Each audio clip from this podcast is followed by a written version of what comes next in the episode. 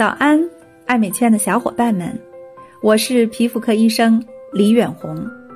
每天早上八点，和大家分享一个感兴趣的护肤话题，开启爱美好时光。今天的话题是：一直用的精华效果越来越差，是皮肤吸收力下降了吗？不知道您有没有发现，您一直用的精华，开始的时候效果非常惊艳，但坚持下来，效果不但没有叠加，反而越来越差。难道是皮肤不吸收了吗？其实啊，吸收并不是影响精华效果的主要因素。精华好不好用，主要取决于以下几个方面。第一，活性成分的治疗啊。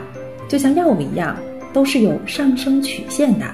开始的时候直线上升，到了一定的平台期，上升的曲度就变得非常的平缓。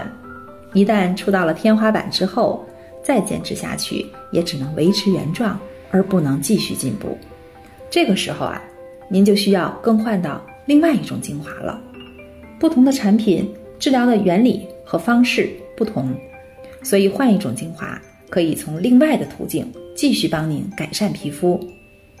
等新的精华又到了平台期，您再换回来，交替使用，比坚持使用单一的精华要好得多。第二，我们的皮肤状态不是一成不变的，年龄啊、温度、湿度、睡眠、情绪、营养状态，还有日晒的水平，都会改变我们的肤质。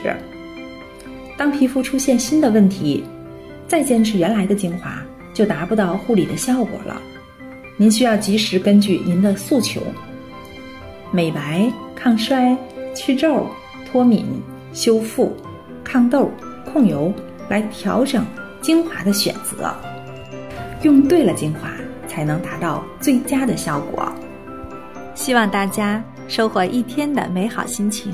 明早八点见。